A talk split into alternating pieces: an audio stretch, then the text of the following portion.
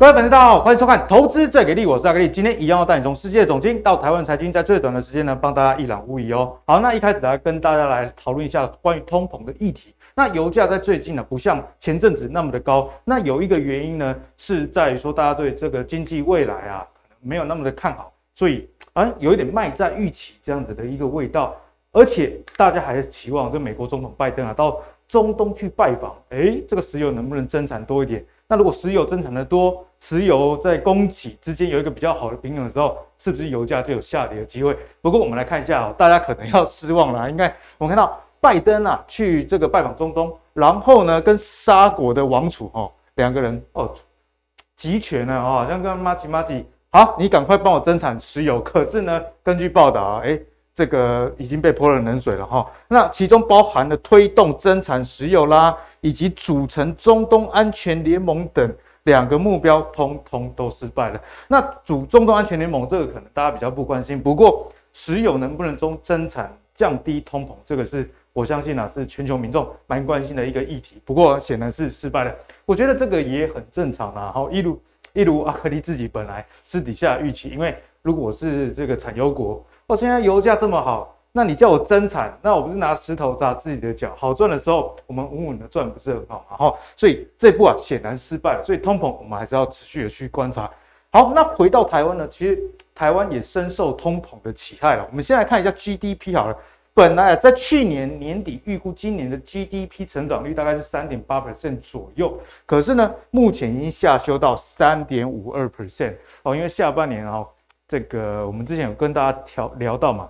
很多公司的库存其实都蛮高的，那新订单又不如预期的情况下，所以呢，这个 GDP 的成长下修，呃，我想也是可以理解的。加上我们最大的出口国这个中国最近的经济状况实在不是很好，有一堆烂尾楼嘛。那在物价方面呢，通膨其实坦白说啊，台湾的 CPI 我觉得有一点失真，因为如果你把房子的权重，不管是租金啊还是贷款，把它放大的话，哦，其实台湾的通膨，我觉得。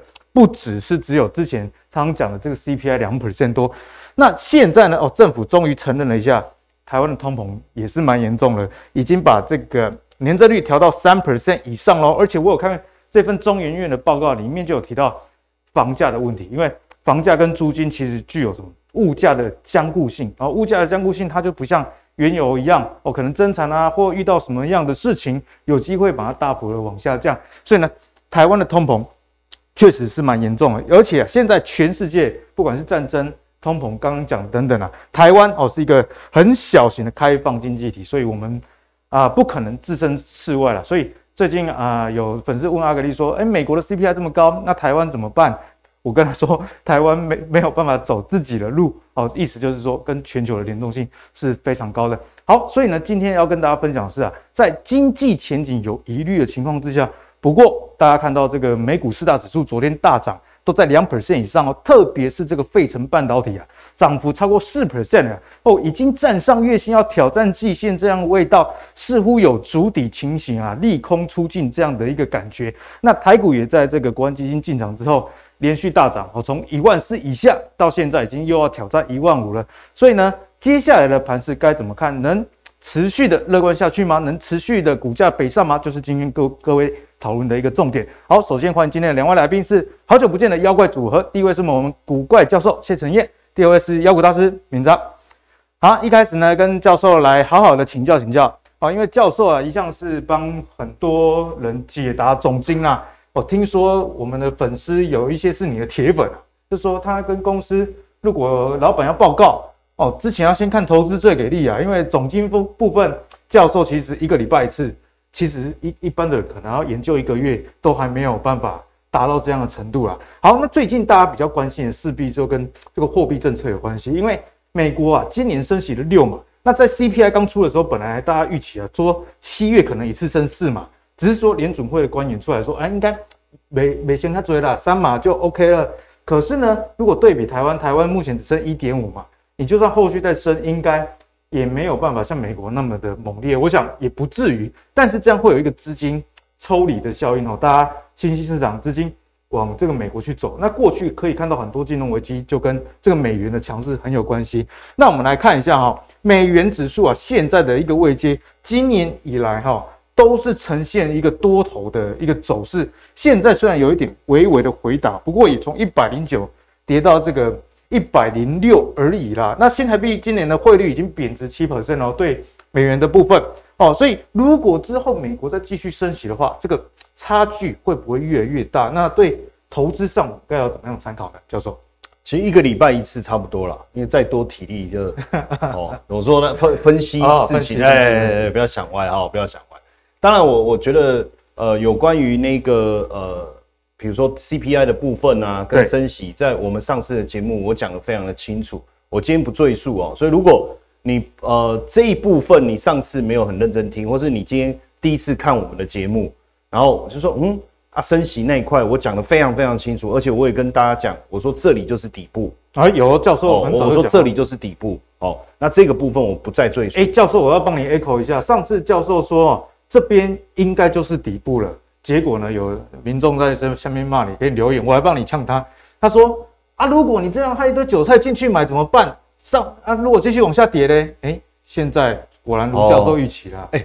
其实你讲这个很有趣哦，因为他他自己是韭菜嘛，他说如果害韭菜进去，所以表示其实韭菜还是很反抗，哎，那就不用担心啊，因为他其实是想要想要再跌啦，看你这样讲，他就觉得说怎么会这样？没问题，好，那我我今天我们来谈一点不同的东西，因为阿格力带出了这个题目哈，就是说新台币的部分，所以我们先来看新台币。好，我们看台币。其实长期来讲哈，台币美元对台币的汇率哦。一直都会跟这个加权指数啊，会有一些对抗，嗯，成反比哦。简单来讲，就是说，我们随便举一一个区块哈，像蓝色这个是股市嘛，哈，嗯，那你看股市往下跌这一段时期，台币美元对台币往上，代表台币是贬值，对，贬值。那这一段很明显就出现这样子。那另那你看这这这个部分啊，我们就来看哦，这个部分很有趣哈，这个是两千年以前啊，我就特别举一个哈，这个是股市涨，台币也贬。这是两千年以前，所以其实两千我刻意保留这一段哦，是要让大家知道说，其实我们在讲这个路径啊，不太讨论两千年以前。为什么？因为两千年之后呢，台股的金融商品更完备了。那对于外资，呃，包括就是说你申请这个 QF 的的这个限制也取消了，所以在这个情况下，外资更自由的进出，加上我们的金融工具更完备，更适合外资的投资。对，所以两千年以后，我觉得才是。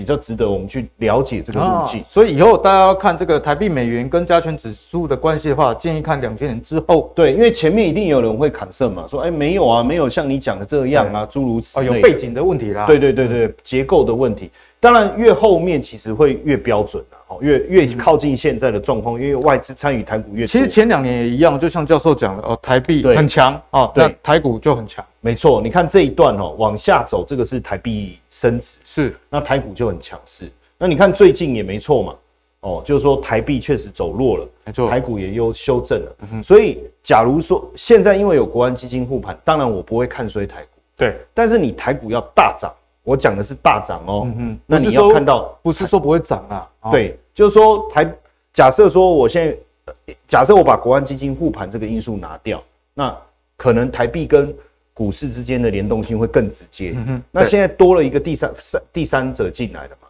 那有一个第三者的两个人感情一定会生变嘛，就变化，对不对？一定是这样。好，那所以呢，现阶段如果我们要看到股市更强，嗯哼，那。台币再升值就会加分，是哦。那这个可能性，我觉得目前不太高。嗯，因为美国下半年的升息的力道还是蛮高。对，所以为什么我我在之前我就跟大家说，接下来的股市筑底的可能性很高，但是它是一种稳定中求成长，而不是像各位看到过去那种急速猛攻，要慢慢爬楼梯啦，慢慢来了，慢慢来，因为这嘛不讨论会升啊。哦哦，爬一下休息一下，爬一下休息。对，哦，所以会是这种路径，这个就大家特别注意。那当然，特别去了解，因为呃，台台湾也算在新兴市场的一个部分，没错。所以我们把新兴美元跟新兴市场再做一个更完整的讨论哦。那其实也一样有一个很直接的关系哦。蓝色的部分是美元哦，你会发现如果美元走弱的时候啊，新兴市场整体的表现，因为我这个用的是 MSCI 新兴市场指数，它就很强。为什么哈？我跟各位讲哈。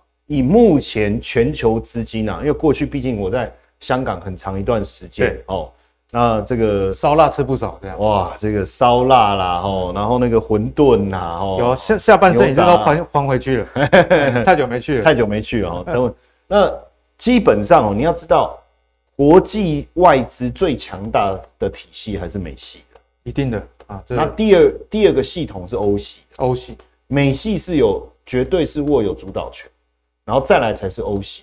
那为什么美系的这一个？呃，外资的资金的影响力这么大，你你说哦，因为他美国来的，当然啦、啊，更重要的是他后面的资金的来源，嗯、也就是说后面的资金从哪里来？美国本土，对，哦，就是从美国本土来的。那美国本土的资金，还有大部分的基金，其实你会发现，其实都还是以美系的为主。所以资金如果能够从美国流出来到世界各地投资，那当然引发一。很大的这个投资潮，目前我讲到目前为止哦，对，整个国际资金管理的体系还是这个主轴，对，没有错。那如果是欧系的，其实你会发现整体的规模相较于美系来讲还是比较小。对，你看几个欧系的，比如说巴克莱、霸凌，哦，现在没有了嘛，哦，被巴克莱买走了，哦，包括这个德国商银、德意志等等，整体规模还是相较于美系的。美呃美林啊、高盛啊、大摩、小摩这些来讲，还是有有差距。就大家常听到，其实都是美系的，都是美系的。所以当资金不断的往美国流出，流出美国，这代表什么意思？代表美元相较其他的货币一定走弱嘛，所以美元指数就往下走。嗯、所以当那为什么钱要流出美国以外，你就记得美元就是一个很重要的避险的货币。避险货币，对不对？所以当我觉得不用避险，那就代表我要去追逐风险。我要追逐风险，去哪里追逐风险？要吹风就要到哪里？到海边嘛，海外市场，对不对？海外哦，要看比基尼就要去垦丁嘛，对不对？但是想要看真正的比基尼，要去哪里？去哪里？要去海外。哎，大概就这个逻辑嘛。所以同样的哈。当要追逐风险的时候，他的钱不会 parking 在美国去投资，比如说国库券，对，哦，或者十年期公债，他会选择什么？他会选择到海外去追逐更高的这个资本回报。那这个时候一定到哪里去？到新兴市场，到印度啦，到中国大陆啦，哦，甚至到南美洲，或是到亚洲区。台湾也算是亚洲，呃，对，台湾也算新兴市场。所以你就会发现很明显哦，如果我把这个图你仔细看哈，这个是新兴市场大涨。然后这个也是新兴市场大涨，这个也是新兴市场大涨，这个也是新兴市场大涨。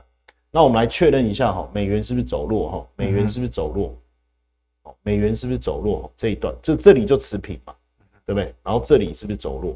确实是这样，就几率上联动。所以如果反过来讲哦，当美元指数走强，代表各个资金回流到美元体系，寻求这个比较保险，比较保险，那自然而然。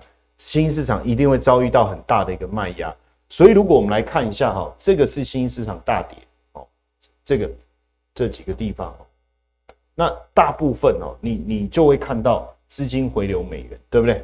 资金回流，回流美元，这个资金回流，资金回流，对，所以现阶段哦，为什么我们要去看懂美元呢？这个很重要，因为就知道说上涨到底是能走得多远或多强啊。对，大部分人做投资，其实真的很像井底之蛙，就是说他只看台股，看涨说涨，然后他甚至看现股不看期货。那有的看股票看期货，他不管国际市场发生什么事情。嗯、那有人会觉得说啊，那我去懂货币干嘛？其实光这一点哦，你就能够明哲保身。所以当我发现美元持续在走强。准备要走强的时候，嗯、我这时候我去确认一件事情，确认什么事情？就是瓦斯有没有关？好，是有关。第一个是要确认什么？到底这个 GDP 环境是不是稳定的？如果是，我就不怕。嗯哼。但是如果 GDP 环境我们有疑虑，那这个时候你一定要第一优先考量，我是不是要撤出这个新兴市场？像我们刚刚也有看到，台湾的 GDP 成长率其实在下修的。对，所以我觉得这个操操作的联动非常重要。嗯、是。那当然。用美元来判断美股的这个方式不就不见得了，因为呃美有时候美元走强，可能背后还有一些其他的因素，就是美元啊，就啊、呃、走强代表说美元流回到美国，但是不代表说美股一定会好。对，呃资金就是说，甚至美元走弱，代表全球的经济是好，美元走弱代表全球经济是好的。嗯这时候美股也会涨。对哦，所以整体来看，我倒觉得你不用太在意美元跟美股之间的关系啊，这也是很多观众朋友常常会有的疑问哦。对对，就是说按照这个逻辑，如果台币弱，那就是台股弱，呃，台股弱哦，美台币强，台股强。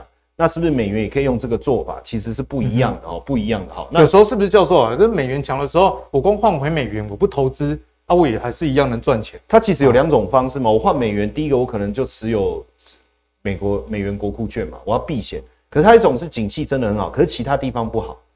就美国的景气很好，所以其他地方不好，所以钱跑回去美元，然后他投资美股，这也有可能哦。所以我觉得这个就要通盘考量。嗯，那这个以后有机会。我们依照不同的状况再跟各位细讲，好不好？好、哦，那再来呢？我们其实还是要去关注现阶段的状况。对台湾来讲，哦，我们今天特别回到台湾整体的状况来讨论了哈。那基本上你会发现哦，不论是新订单，也就是最主要还是在新订单跟蓝色的是六月，蓝色是六月哈，然后红色是这个五月份，五月份。目前新订单的部分虽然略有成长，还是低于五十。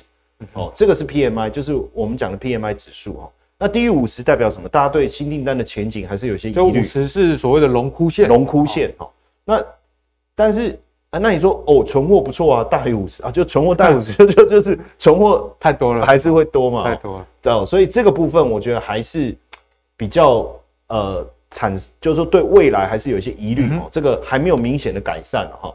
那所以我们也看到整个因为。整个电子产业最上游还是半导体，所以我们还是要去关注半导体。所以你看到半导体的部分，目前整体来看，这是库存吗？这是个这个周转天数，哦，周转天数。然后你看周转天数都越来越多，周转存货周转越长，就代表说你货卖出去越慢啊。对，然后包括台，其实台积电也增加了，所以这个就是整体来讲，然后美光啊这些大家都增加，这个确实有一些有有问题，嗯嗯，哦，有疑虑啦。是，当然这个。我觉得也是导致这一波半导体产业到目前为止持续跌到目前为止一个很重要的一个原因。当然，股票市场还是往前看嘛。对，哦，他跟 Johnny Walker 一样。哦，哎，他说她老公都没回来。我说你老公叫 Johnny 嘛。哦，你在在，以后我要换名字。我靠，他会 keep walking。我靠，老老师。对对对，要换名字，要换名字。好，其实我在这里哈，这个先遮一下哈，就是说。因为这个数据公布以后，我觉得太可怕，太可怕。因为因为我们把这个这个产业的讯息一预告出来，这个铁板神算、这个，有些套牢可能会骂你哦，又要骂我了，对不对？会骂你。但是我跟你讲啊，好，我们来看一下，给你看这个数字哦。蓝色是笔电、PC、笔电、平板销售，对不对？对。好，那这个成长率，九月、十二月。哦，到三月都到明年是到明年三月，哦，到明年三都不好了哈啊！但是这个族群其实现在在影响台股的状况，其实越来越弱哈。来注意看一下红色这一个哈，这个是什么？这个是手机销售的年增率。手机在明年第一季爆冲，第一季会爆冲啊！哦，第一季会爆冲，所以按照这个逻辑哈，你你自己去想哦。那往前，手机的销售在明年第三季大幅成长，请问？要卖的手机的相关的晶片跟零组件要在什么时候下订单？最晚应该也要在 Q 四，对不对？啊、最晚你，最晚。而且现在真的那么晚，会不会透懂？嗯，就是要看一下船班的嘛。对。不过目前船班相较和缓了哈，算顺。但是因为那个那个印度神童说小心呐、啊，哦，他说、欸、我基本上都不爱看伊呢，大概出来的有点话小心。不，怎么个拱？你可不可以讲一点好消息啊？哦，以后讲好的，对？又跟我们讲说，可能病毒要再起什么都惊了惊死了，惊了惊死啊，对不对？哦，然后船班又要开始混乱，会不会？哦，但是如果是假设没有一些意义之外，最最慢第四季，嗯，好，那那我第四季开始拉货，做好的东西准备出货，是不是让这个明年第一季的销售开始起来？对，那所以当然。如果讲同步的话，股我我同同时看到第四季的营收在增长，我就预估这个推论是对的，就是真的啦，对不对？要搭同步搭配看，那时候股价应该就开始动起来。但是，请问一下，我讲的这件事情反映在整个上游的话，他们自己公司相关的上中下上下游产业会不会知道？一定会嘛？一定会。那那基本上他们可能自己先买一些股票，就是这种所谓的大股东的动力就会开始起来了。那所以这个这个这件事情，我就先讲到这，你自己懂，嗯哼，哦，你自己懂，哦，那那你自己去思考喽，哦，自己思考。其实大方向已经坦白讲，你们爱酸我，我也无所谓了。然后坦白讲，我们有实力的人哦，总是难免会有一些人眼红嘛。人不着急是庸才，哎，真的哎，所以教授都去荷兰。对，着急去，为什么要跑到荷兰啊？我知道，定 EUV 哦，是不是？对，转得好快。哎，是是是，好，那我们就来看台积电。好。台积电的部分，你特别注意一下，在这个其实为什么我们一直要讲以台积电为主？如果连台你你你你有没有你以前在班上考试都第一名？你有没有以前有一种感觉，就是如果你考不好，那个班就挂了？当然有，一定是这样，一定是这样。所以台积电就是那为什么我能够感受你的心情？你也一样，因为我也是这样，都要铺梗，哎，都要铺梗一下，对，不能那么快往自己脸上贴啊。对不对？先丢过去，再丢回来，对不对？是我讲的，不是你自己讲的。哎，对对，不一样。那说真的，为什么我我讲还是仔细去看台积电？如果真的连台积电都不行，我我我就其实我就担心。嗯、那我我特别说一下，台积电法说会之前我也有来嘛？有。我是不是跟你讲？我觉我我真的认为大家看太坏，台积电。哎，那时候教授也从很多呃角度，包含了本益比啊，来跟大家是不是讲？我我讲的很明确嘛？我还我还我还。抗对抗那个双我的嘛，对，而且连新闻都有讲，甚至我跟你讲，那个那个法说会前一天，我上某节目举牌，所有来宾都举叉，只有我举圈，只有你举圈，只有我举圈。更好玩的事情是，后来台积电涨上来，说会不会一鼓作气过五百，所有人都举圈，只有我举叉，哎，好像没有过了，真怎么没有过啊？隔天就跌了啊，对不对？当然就是短线哦，但是我要讲的是说，长线我们是看好台积电，绝对没有问题。哦，逢回要买台积电，所以这里我跟大家讲，你看，我们就不要细讲这个表格了，你到时候你自己按暂停，然后自己慢慢看。嗯、我要讲的就是这一个哈，你看哦，这个是第一季的 EPS，EPS，当时我在阿格力的节目，我在讲预估跟那个价位的时候，我是用七点八二，而且每一季都七点八二，我是用这个角度去算，就是比较保守去估啊。对，麻烦你看一下第二季它的预估是，它现在出来了嘛，是九点一五比我估的好太多了。那如果一季我们大概就多个一块，哎，三季也有三块。好，那你看哦，第三季也持平嘛，然后第四季稍微掉一点，但是没有掉很多嘛，就差不多。今年多少？三十五。好，然后你知道明年多少吗？明年多少？今年三十五点三嘛，明年三十五，还是维持？对。好，然后再来后年多少？三十八。所以代表一件什么事情？就是大家很看坏，其实没有那么坏。嗯哼。那也许周边真的是不好。对，好，但是如果它够强，让那些不好的也撑过去以后，是不是整体又重新回到一个轨道？就是我继续走，啊，你们跟上，那就没事了，对不对？所以其实台积电真的是 Johnny，Johnny，对，因为他一直 keep working，哦，对不对？哦，对，哦，其实台张忠谋叫 Morris，Morris，好，所以从这个角度看哦，那怎么想？你看哦，台未来当然重点，我觉得还是在外资，嗯、因为台积电法说会之前。外资确实有回补，可这两天我看它又调节，稍微调节了，有赚就跑了，赚一点点就跑，所以是不是它的态度能够更明确的回来？我觉得倒是比较重要的。不过看起来比较大的卖压好像已经因为呃，就趋势线来讲，上一次突破又跌破嘛，这一次趋势线突破以后，到目前为止是站稳的啦。哦，月线为止是站稳，月线还，然后月线也上去了嘛。如果接下来能够顺利的突破。季线那五百零九的话，那我觉得基本上整体应该就稳定。对，那如果当然台积电稳定，对整体台股来讲也稳定。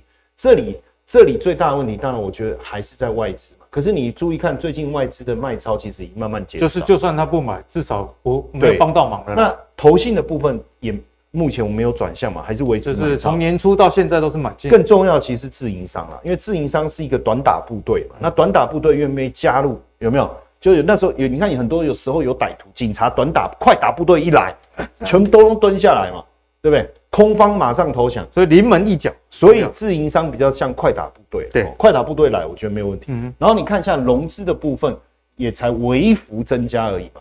更重要的是借券卖出，其实这一段时间以来，借券卖出是持续的回补哦，所以我觉得整体来看没有问题。当然很多人会说，那上个礼拜我们讲的国安基金护盘会会。等一下有一些细节，我们那个刚出山的不是刚出关的妖股大师，等一下会讲的。初三哎，出山是下辈子不一样不一样哎，不一样不一样不一样，不要这样，不要乱讲话，不要乱讲话哈。那这个等一下他会细讲哦，我就讲一个经验就好。大家记不记得这个二零一一年那一次国安基金护盘？那国安基金护盘一路呼呼呼呼呼呼呼呼，这这一波涨了一千五百点，涨了二十二趴。这中间有一个陪伴者非常重要，就是外资，外资也跟着进啊，所以要同步的。所以这一次第一个国安基金护盘，我觉得 OK，这个没有问题，对不对？可是目前为止还缺谁？外资进来，所以外资还没进来，我相信。国安基金也不会那么快撤了，哦，也不会那么快撤，所以护到什么时候？我大胆的，大胆的，我们其实我们现在在节目里面讲东西都是很大胆的，因为因为都录起来了嘛。对，所以像之后还可以都是证据，还可以修吗？呃，不行，不行哦，就是我们大胆的预测。不过现在 YouTube 有新功能可以剪掉，所以如果有一个几节目制作人帮我记一下，只剩封面的时候，大家都知道教授好像那一段 有讲错。我大胆预测国安基金会护到什么时候？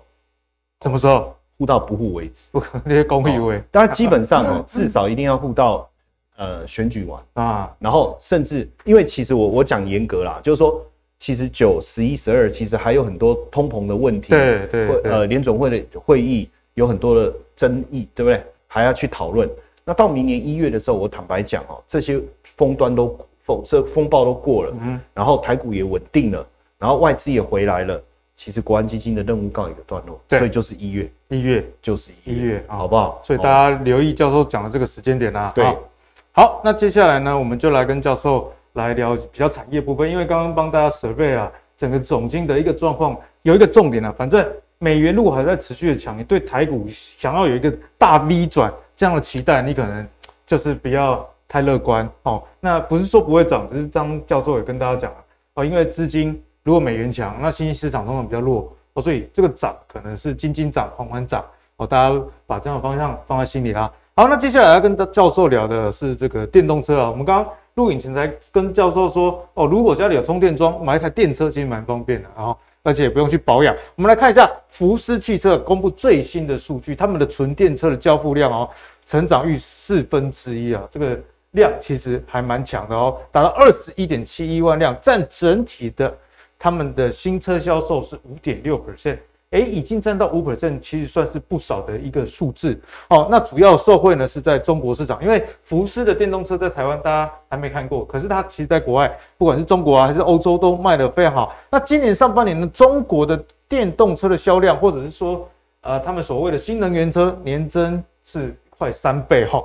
达到六万辆这样的一个成绩啦，哦，所以像比亚迪啊，已经开始来自主研发自己专用的这个驾驶晶片，因为大家知道，不管是现在有的 Level Two，或是未来的 Level 三、Level 四这种自动驾驶是非常非常重要啦。好，那这三年哦，中国的一些汽车的企业，因为大家知道中国是全球最大的汽车市场，所以他们在相关自动驾驶、高端控制啊、模拟晶片等不同领域的晶片厂的投入，其实也。还蛮多的，好，所以接下来就要跟教授请教啊。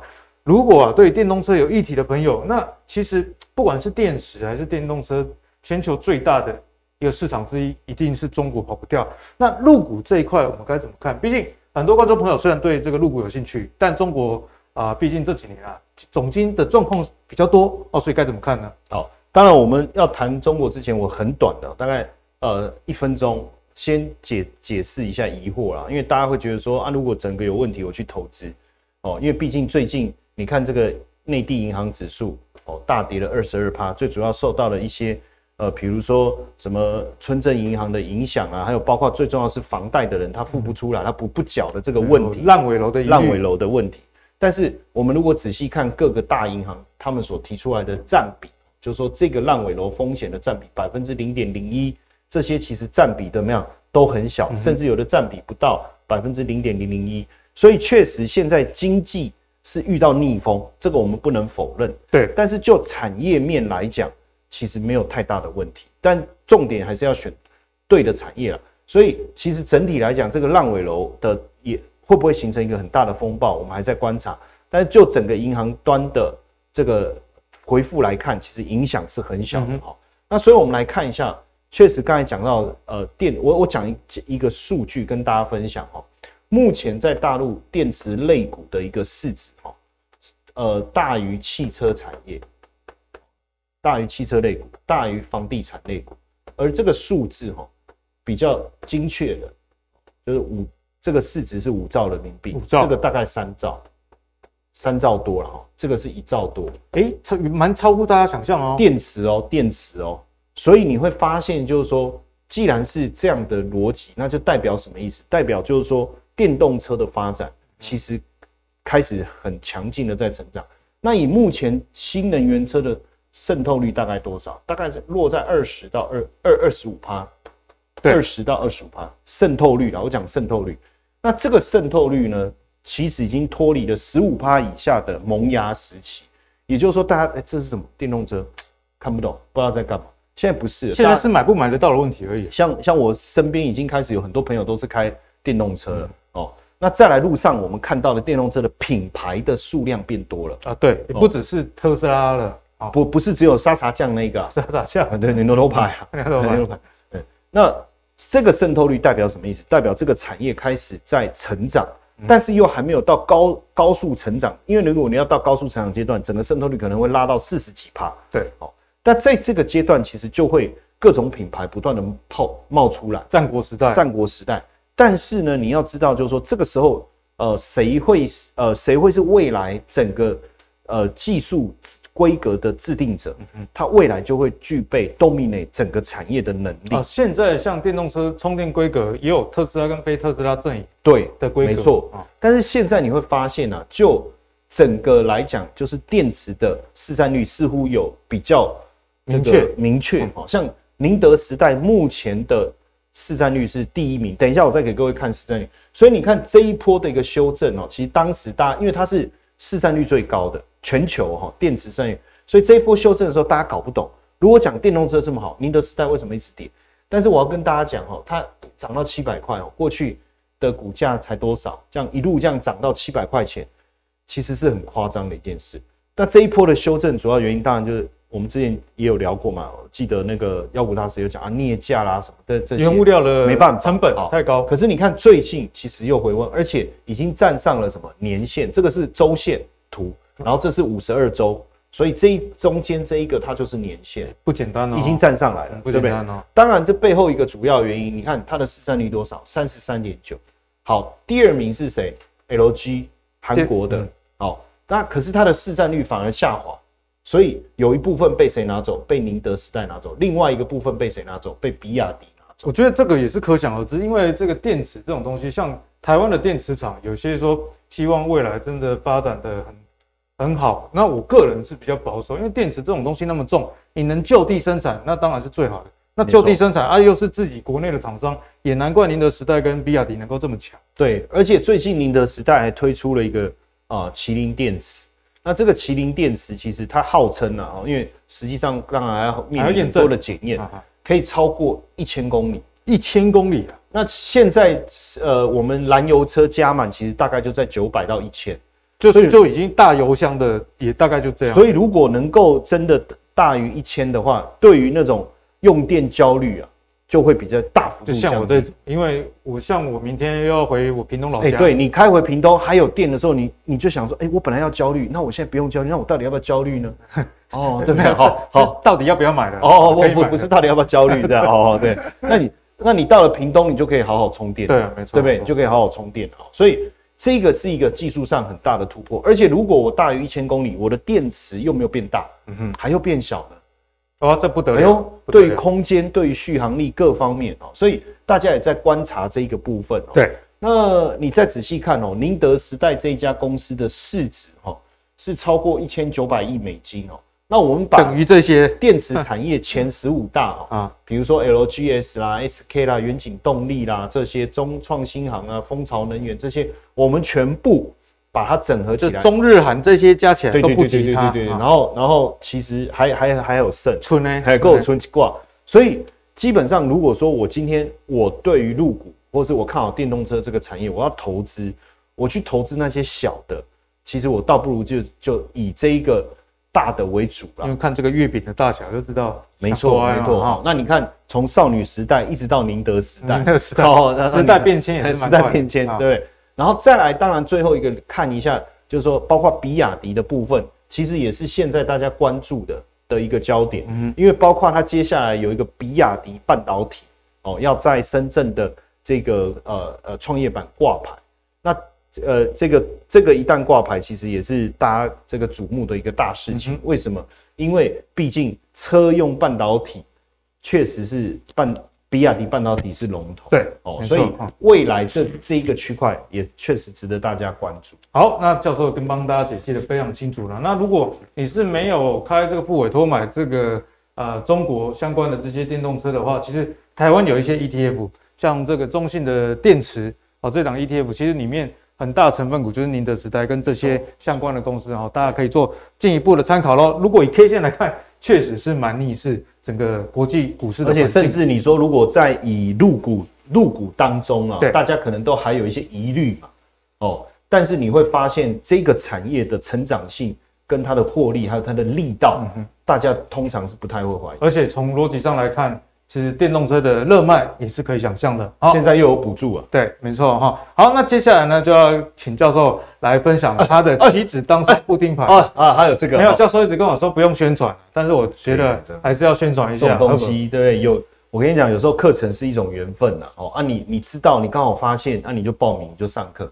当然，我们这一次是用一个呃影片课程的方式，最主要的原因哦，当然呃，也就是说，希望大家能够重复的一个。复习，重复复习，就是说你的学习很方便，然后你又可以复习，加强你的印象。因为毕竟，其实棋子当中不难哦，不难。我教给大家的东西绝对是市场独有的哦，市场独有的。对，棋子当中很少听到，就就期货啊，嗯、我用用用用大台小台啊，然后我去做啊。但是我要特别教大家，包括电子棋怎么样去做，嗯、而且方法很简单，你要看的东西，其实在九点零五分你就看完。你就可以下完单，你就可以去做你想做的事情。去上班，好，专注本业。这件事情是很可怕的，因为你以后跟老板讲，我都九点十分上班。哦，这样他说为什么？哦，因为我我我会要做一点。九点五分之前我要当冲。对对，我要做当冲。哦，然后这个部分呢，其实会给各位带来很大的交易的乐趣。嗯哼，而且重点是很容易上手。但只是说学习的过程哦，我希望大家方便。对，希望大家方便，所以我们用线上课程的方式。然后影片能够让大家复习，好不好？让大家一起来参与。但我要特别讲一下哦，这个课呢，呃，我是跟我们的这个主办单位讲说，如果卖的不管卖的好不好，我说不管卖的好不好，嗯哼，其实一段时间以后一定要下架，一定要下架。哎，为什么？因为我不想太多人学啊，不想太哦。有时候有一套方法太多人学，可能就没有用了。对，其实其实说真的，这套方法是我多年来呃融合我在自营部以及我观察市场现象。整合出来一套非常重要的交易方法。嗯，那其实这套方法，当然很多人学哦。假设全台湾都学好了，嗯，然后那又怎样？对我来讲，这个方法可能会失效。对，但是你就飞黄腾达这样的一，呃，其实不一定啊，不一定啊。但我我就希望说，真的有心的人，你赶快报名上课哦。那你学会这样就好，嗯，这样就好。好，那当然，你真的有心，我们也给大家一个优惠。对，就投资最给力的这个粉丝们的专属优惠嘛。哎，你结账的时候记得输这个 PDIs 五百哦，就可以享有五百元的折扣。Okay. 那这个折扣的期限呢是到七月二十五号截止。所以，如果对教授这堂期指当冲课程有兴趣的朋友，就点击我们影片说明栏下方就有相关的连结。然后记得结账的时候记得啊，现在通膨啊，我们帮你通说一下。没错，没错。那这堂课就像教授讲的，一百八十分钟内容。你可能第一次接触到，那听完一次听不懂没关系，听十次、二十次其实都是可以的。而且你你每呃我听完，然后听不懂再看一次，可是我觉得听不懂的可能性很低啦。嗯嗯，我觉得比较有可能回来复习，是因为你听完一次你就会了嘛，然后你去实做，哎，遇到一些些问题，你再回来再看一次，再检讨一下。其实我课程里面有提到，然后你再回来再实做。几次以后不得了了，嗯哼，好，所以呢，这堂课就交给大家进一步的参考喽。点击影片说明栏下方的这个报名链接，就可以取得相关的资讯。好，那接下来呢，阿格利亚带大家来看一下国安基金护盘之后，台股从最低一三九二八哦，这一点啊，开始有很强力的支撑往上弹哦，一弹连今天的这个盘中啊，我们在盘中录影。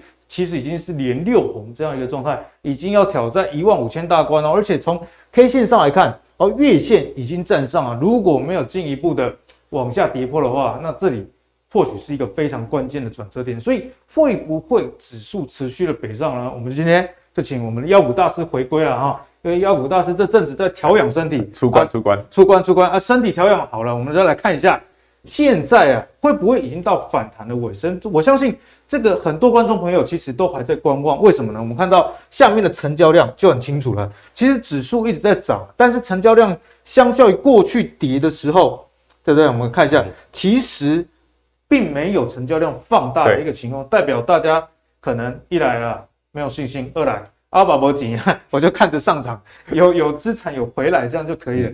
所以妖股大，接下来盘势重点，我们观察怎么看？好，其实台北股市这一波真正上来的这一段的工程哦，只有一档股票，一档台积电垃圾盘，哎，不不完全，但台积电很重要。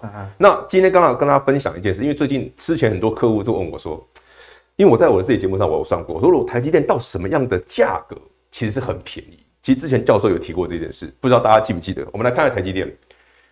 之前教授有讲过，台积电的本益比约莫是十五六倍到二十五倍嘛，对不对？好，十五倍到二十五倍。那今年台积电随便也三十块以上嘛，明后年大概都是嘛。好，三十倍哦，三十元。这一层这边是什么？四百五。是不是低点？对，差不多，蛮准的、欸，其实蛮准的哦。那接下来看哪里就是关键的，因为这个部分你可能已经买到一个便宜的价格，你抓到台积电了。为什么今天跟你提这件事？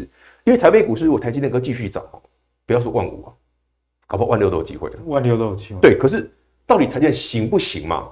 好朋友们，你手中不见得有台积电，或者你刚好哎、欸，上一次你刚好有捡到便宜的台积电，你想说，哎、欸，我今晚我叹气啊，它还会涨。我们看一个东西，好好你就说说啊，那个很简单嘛，我们十五倍在三十一乘上去四百五，哎，刚好运气不错，买到低点，难道上去可以到三十乘上二十五吗？哇，这很远哎！如果来哇，呃，你你想，我们想太多了，不要一直看太远。兰做人哦，他保守啊，保守一点点啊，因为毕竟美国还在升息嘛，对，不能一次看太乐观。虽然这个美股。最近有大涨的现象，对，可是你也不确定是不是只是一个反弹。对，你怎么知道说它是跌升反弹，还是说啊下礼拜对不对？FED 要升息，你我们都是会烦恼这件事嘛。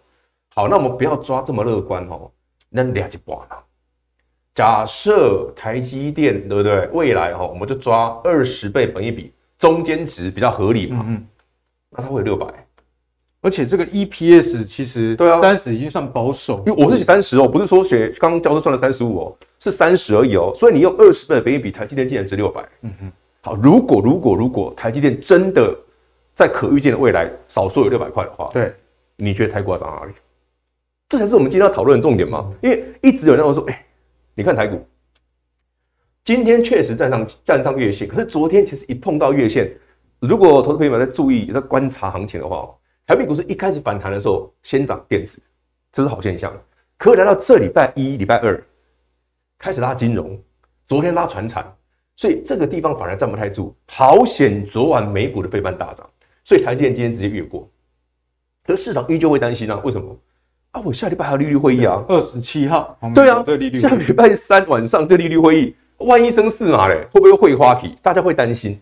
可是我们刚刚从另外一个角度，如果台积电我们刚讲那个数字三十乘二十是合理的，嗯，喇叭扣是合理的话，那台北股市当然会继续涨啊。对，甚至你说哦，如果台积电六百块，那我看万六甚至万七都有可能啊。而且只要台积电能够继续当领头羊，电子族群会越来越好。像我们这两天就观察到台积电的乖儿子创意三四四三讲很多次，上礼拜的现在涨一百多块，哇，一百多块。上礼拜三上礼拜四百三，今天五百五了。哇，太夸张了！对啊，才几天。然后，而且有趣的是，之前我们一直在讲那个台积电相关的设备厂表现的很差，结果这里，诶、欸，上礼拜三六八零加能见涨停，全部都收复。对，就是当台积电一动，半导体上去，相关的股票也全部带动了。所以，为什么跟你聊这件事？是因为如果我们在看台北股市的反弹行不行，先算一下，你认为台积电合理的价格有多少？那、啊、如果我们刚刚那个推论是 OK 的。那这个行情不用太担心。嗯，虽然我们不能说一次往上，对，那个有难度，因为人家有利率会议啊，爱港尊重这个。不过有一件事哦，今天刚好花点时间跟大家讨论一下。联总会如果下礼拜升四，利率会达到多少？大概是二点五嘛。嗯嗯。那如果下下礼拜联总会升四嘛，美国基准利率是二点五，那美国今年目标是三点五嘛，那后面只剩最后四嘛。啊剩三次会议。啊，对啊，啊剩最后四嘛，然后还有三次会议，其实那个压力反而变小了。对，也就是说市场上现在感到压力最大最大的时候，大概就最近，因为还有个三码或四码。对，但这一次过了之后，嗯、那个市场对升息压力会释放出来，也就是说行情哦，很有可能会在这边出现什么转折啊，转折利空出尽。所以台北股市最近的涨，以及美股费半昨天的涨，都有这种现象。有反映这个味道，而且下一次的会议就是呃。七月之后的就已经到在九月啦，在九月啦，这中间的空窗期是比较长，而且是不会这样强升息的，因为毕竟升的速度已经非常快了。所以，我们接去我们刚刚讲所有的条件，你算进去之后，其实台北股市哦，基本上你不用太担心它有没有涨完，它不会是短线反弹，是。它很有可能会有个波段的行情，只是我们不能要求它一定要 V 转，因为 V 转有难度，V 转很难，有难度，但是金金涨有可能，所以呢，之前有放空的朋友。要记得回来做多，方向已经变了，给大家参考。好，所以呢，明章在这边提醒大家，其实指数啊，它的这个涨幅能够连续那么多的红棒，其实背后有很多原因，包含了对未来利率啊、呃、决策码数以及后续剩下三次会议。对，那如果真的像明章讲的，我们讲最坏一次升四码，对，剩逾四嘛，然后在。未来的三次会议，其实那个压力就下降很多，可能有两次会议都只剩一嘛，对啊，那就很符合，那就变成二一一嘛，对对对，对，那所以无论下礼拜三或四，其实你不用太管担心，而是最差升最猛的那个阶段，其实就过了，嗯，所以交给大家进一步的参考，在最近你还是可以稍微。乐观一点，对，可以乐观一点，也不要过于的乐观，不行，因为 V 转看起来这个这个有难度，几率很低啦。哈，教授刚刚总经也有提醒大家很多了。好，那接下来一样要跟妖股大师讨论的一样是产业的部分，那跟电动车还是有关系。不过呢，这个是比较。这个半导体相关的部分呢，就是车用的碳化矽，也就是大家比较常常听到的所谓的第三代的半导体啊。哦，那全球各大车厂呢，其实为了提高这个电动车的性能呢，所以将目标锁定在这个碳化矽 SiC 的功率元件。那为什么要导入这个元件呢？因为这个比较能耐这个高的电压。哦，那不还有铭彰讲的温度的部分。现在电动车的问题已经不只是续航力了。大家比的其实是你快充的速度，没错。你看这个宾士最近的 EQC，这是去年推出的，到现在啊卖卖没几台，已经说要停产了。为什么？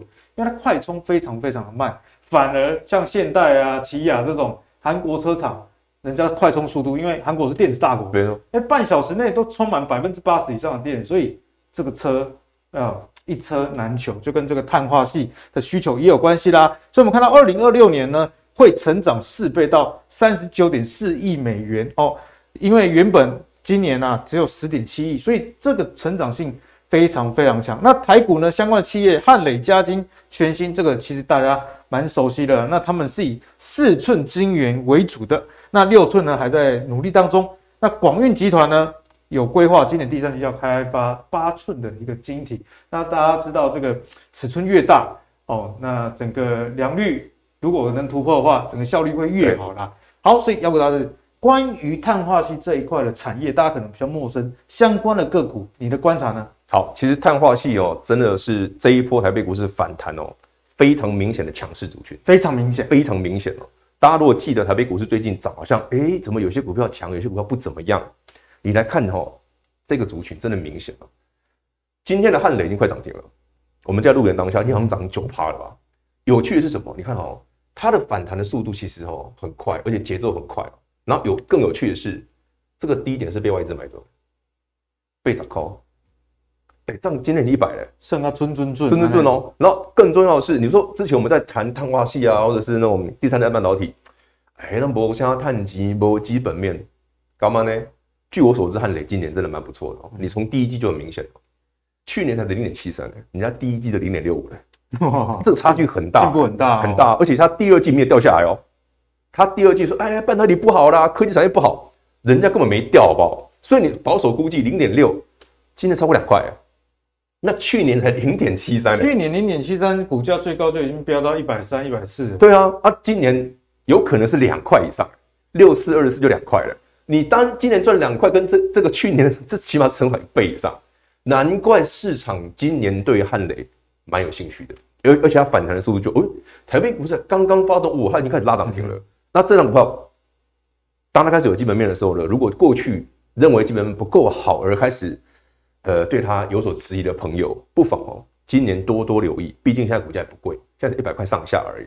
那万一啦，未来这一阵子，因为我们刚刚讲嘛，台北股市这个反弹不太容易一路往上，会有震荡。所以你认同的好股票，在震荡的过程早买一点，嗯哼，这就是其中一档。是，那汉磊强，只有它强吗？它是整个族群性的，汉磊是第一档。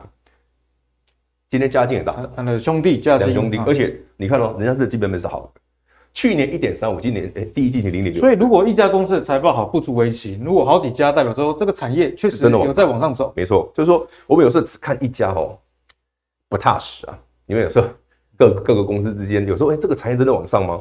可是我们确定这个产业往上的时候，你再去选择其中的股票，我觉得那个胜率会很高。你从刚刚你发现吗？哎，汉磊强加金今天也上去，直接过月线。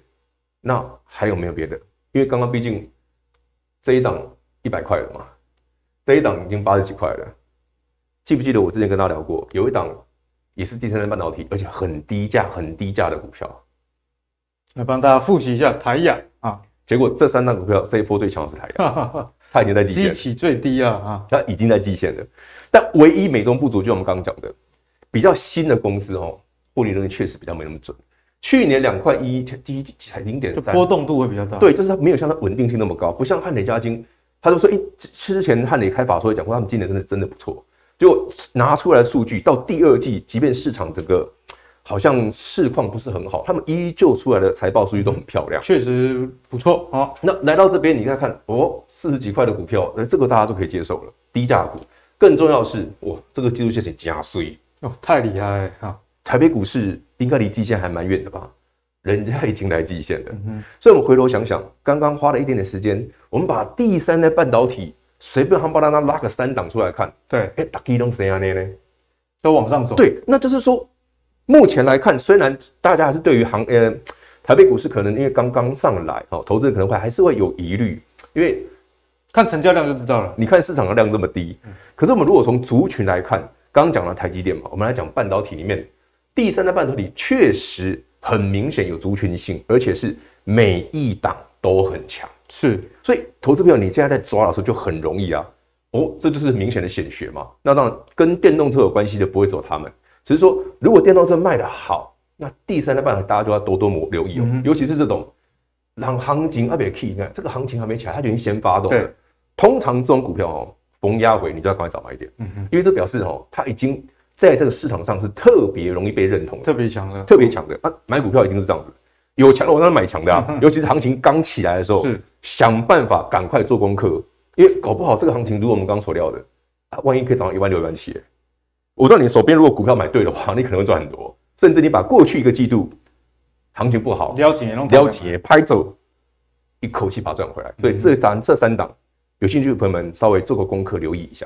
好，所以呢，妖股大师也提醒大家了。其实，在我们刚刚电动车教授说中国啊，你当然就是要看电池厂。那台湾在电池厂相对来说比较没有日韩中这么有影响力，但是。半导体绝对是我们的是我们的强项，对，好，所以大家可以锁定第三代半导体，其实跟电动车也是非常非常有关系的哦。好，那节目的最后，我们要跟妖股大师来聊一下比较轻松的，就是关于出 K 上的代志哈。这个是上市观光指数的日 K 啊。那我们可以看到，哎，其实在这个六月份以来啊，都非常的强势。大家知道吗？六月啊，台股是跌得非常非常的惨哦。可是虽然它在六月也有一个回档。不过呢，这个幅度一下子就被收复失土了。现在颇有挑战前高这样子的一个味道，为什么呢？因为大家知道国旅最近又要对开始动起来了，哈，这个补助开始动起来，而且之后可能会有边境解封这样的一个议题。我前两个礼拜，我跟我老婆去这个南投三林溪要去看绣球花。哎、欸，一间小木屋都订不到，非常非常夸张。是平日哦，我不是假日去哦，所以就可以知道说国旅真的是非常非常的夯。所以在观光类股部分，哎、欸，有没有一些也可能成为妖股的呢？其实观光类股哦，目前来看哦，已经是台北股市这过去一个多月里面最妖的族群，最妖的。因为台北股市明明是破底的，但观光族群很多股票创高啊，所以它其实是个很明显的而市场在这个条件下，就是大部分的股正常的股票都表现得很烂的时候，嗯、反而这种平常你不会注意到的族群最强。对。但是有一件事要特别留意哦，我今天花一点时间跟大家聊，因为虽然是妖股，有一件事要特别小心一点点。我们先讲一个比较正常的，晶华啊，所以指标、欸、指标饭店。如果你要看观光股，你第一个一定会想到精华，是真的赚钱的。去年赚十七块，全球所有的观光业如此萧条的状况下，精华竟然可以去年赚十七块，这个股本不简单，这个很恐怖哎、欸。但是你回头想，嗯，啊，那它股价其实。你表现的就确实不错，只是这个在观光股里面很赚钱的公司哦，反而不妖，反而不妖，涨得比较少，因为大家对它就就过了宅力它这样吗？等于是台积电的地位了，对，在比较波动小，但是这也代表说这个观光族群哦，还是有很好的标的。如果说你是要稳健操作的，精华比较适合推荐。但是为什么说今天特别讲这件事？是因为当台北股市台积电开始发动了，台积电相关的半导体开始涨了之后。观光股还会继续涨吗？啊，这个是一个资金的拉扯，这个是个大问题哦。为什么我会这样讲？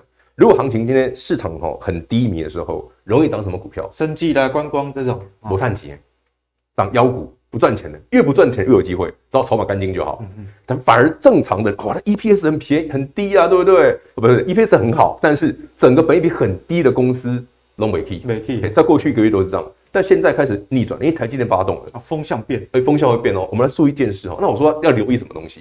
晶华是个正常的股票，你不用太担心。我们要留意最近飙的，但不正常的，不正常的，这飙吧？富野哇，不简单，从这个十五块，这五这这五月哦，对吧？哦，最高到二十九翻倍，涨一倍哎！而且你看哦这个一行情一反弹，它也它是连续拉涨停哦，这很恐怖哦。可是有一件事很妙，我说你注意看。留意，不用看投信的，投信投信不会买这种股票。这个外资，为什么说这个外资？嗯嗯，这个外资通常不是正常的外资吗？不然外真正的外资会去买中股票？大摩小摩来，不是不是那种哈，就是我讲的，就是可能海外注册的某一些公司。所以当这些公司在上下起手的时候，你就要留意说成交量。注意看哦，高点是爆量的，最近也开始爆量，所以我们可以很合理的推估，它很有可能快涨完。这股票很可能快涨完，也就是说，你在过去这段时间前面已经吃完筹码的高档，哎，你看外资买了，结果是假外资，然后自然会有会能跟，因为股票大涨，跟了杀回来，第二波这个上去再解到一次的话，那你就非得要走。为什么我会这样讲？来，阿哥，你看这边，成交量几乎是没有的。什么叫注意成交量？这种股票哦，之所以叫妖股，就是移动就顾别来。他、啊、来的时候就喷一大段，然后他一次就会一来就吃到饱，对，然后吃完就没了，吃完就下次要等好几年后，吃完也拉完，对，因为这个量多小，你知道吗？看不到哎、欸，一天可能一百张，一百张啊，一天一百张，就是在大涨之前的成交都是一天一百张上下。也就是说，如果你没有，你有，你有，不管你有没有赚，你只要有这种类型的股票，我趁它好的时候，我如果没卖，我后面卖不掉，对，因为我只剩一百张。这就是我刚刚讲的，注意成交量的问题。所以说，你买这种标股、妖股都可以，但是你一定要有严格的技巧。就是说，我只要看到高档又爆量的时候，我一定要跑，因为它我不跑，下次就没机会了。它会，它一下来量会缩非常快。是，所以当台积电在发动，你手边已经有赚钱了，或者说，哎，我最近可能追了，又刚好有赚赚到一点点的朋友，盯造，盯造，盯造啊，这样懂吗？因为你不要等它，哎。怎么行情开始涨电子股的时候，这种股票马上都丢回去？对，它是个跷跷板，会很明显哦。而且最讨厌的是，它其实没有很赚钱，所以这股票一涨完，你就要记得跑。另外一档也是哦，这个更飙。我们说，哎，这个人回来那么多，我把我把 K 线拉长哦，它前面是一直涨一倍啊。